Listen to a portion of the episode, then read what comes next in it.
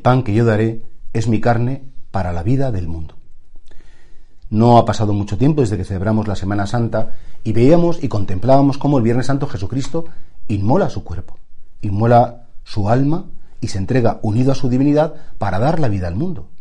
Y de algún modo la Iglesia nos ha enseñado desde el principio, desde la primera hora, que celebrar la Santa Misa es la renovación incruenta del sacrificio de Cristo, del sacrificio pascual, de su muerte, de su, su, resurrección y su ascensión al cielo. Y por tanto, decía San Juan Pablo II que la Eucaristía nos hace contemporáneos de los misterios de nuestra redención. Es decir, que cada vez que yo asisto a la Santa Misa, entro en el Monte Calvario, entro en el Santo Sepulcro, estoy con Cristo. No es recordar algo muy bonito que pasó, algo grandioso y que nos ha salvado. No, es mucho más que eso, es de algún modo eh, vivir con Cristo, acompañarle, ofrecerme con Él, ofrecerle a Él al Padre y por tanto apoyar a la Virgen María, estar junto a San Juan, es decir, vivir desde dentro el misterio más importante de la historia de la humanidad, porque esa carne de Cristo inmolada en la cruz, esa carne de Cristo resucitada en el Santo Sepulcro, es el centro de la historia y es la vida del mundo.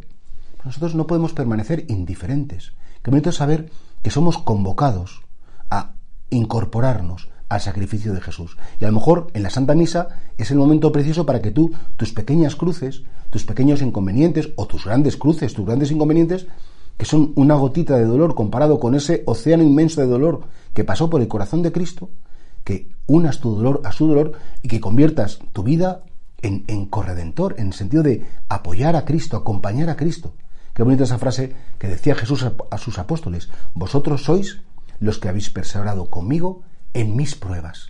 Sois los que habéis perseverado conmigo en mis pruebas, que ante el misterio del dolor, ante el misterio del sufrimiento, al misterio de, lo que es doloroso y duro, no os habéis espantado, sino que habéis perseverado conmigo e incluso habéis sido capaces de ofrecer, unido al mío, el sufrimiento. Porque efectivamente, desde que Cristo subió al altar de la cruz, el sufrimiento humano tiene significado. Desde que Cristo subió al altar de la cruz, incluso el pecado cobra un nuevo significado, siendo malo siempre, pero lo puedes entregar a Cristo crucificado para que Él, con su sangre preciosa, lo desintegre.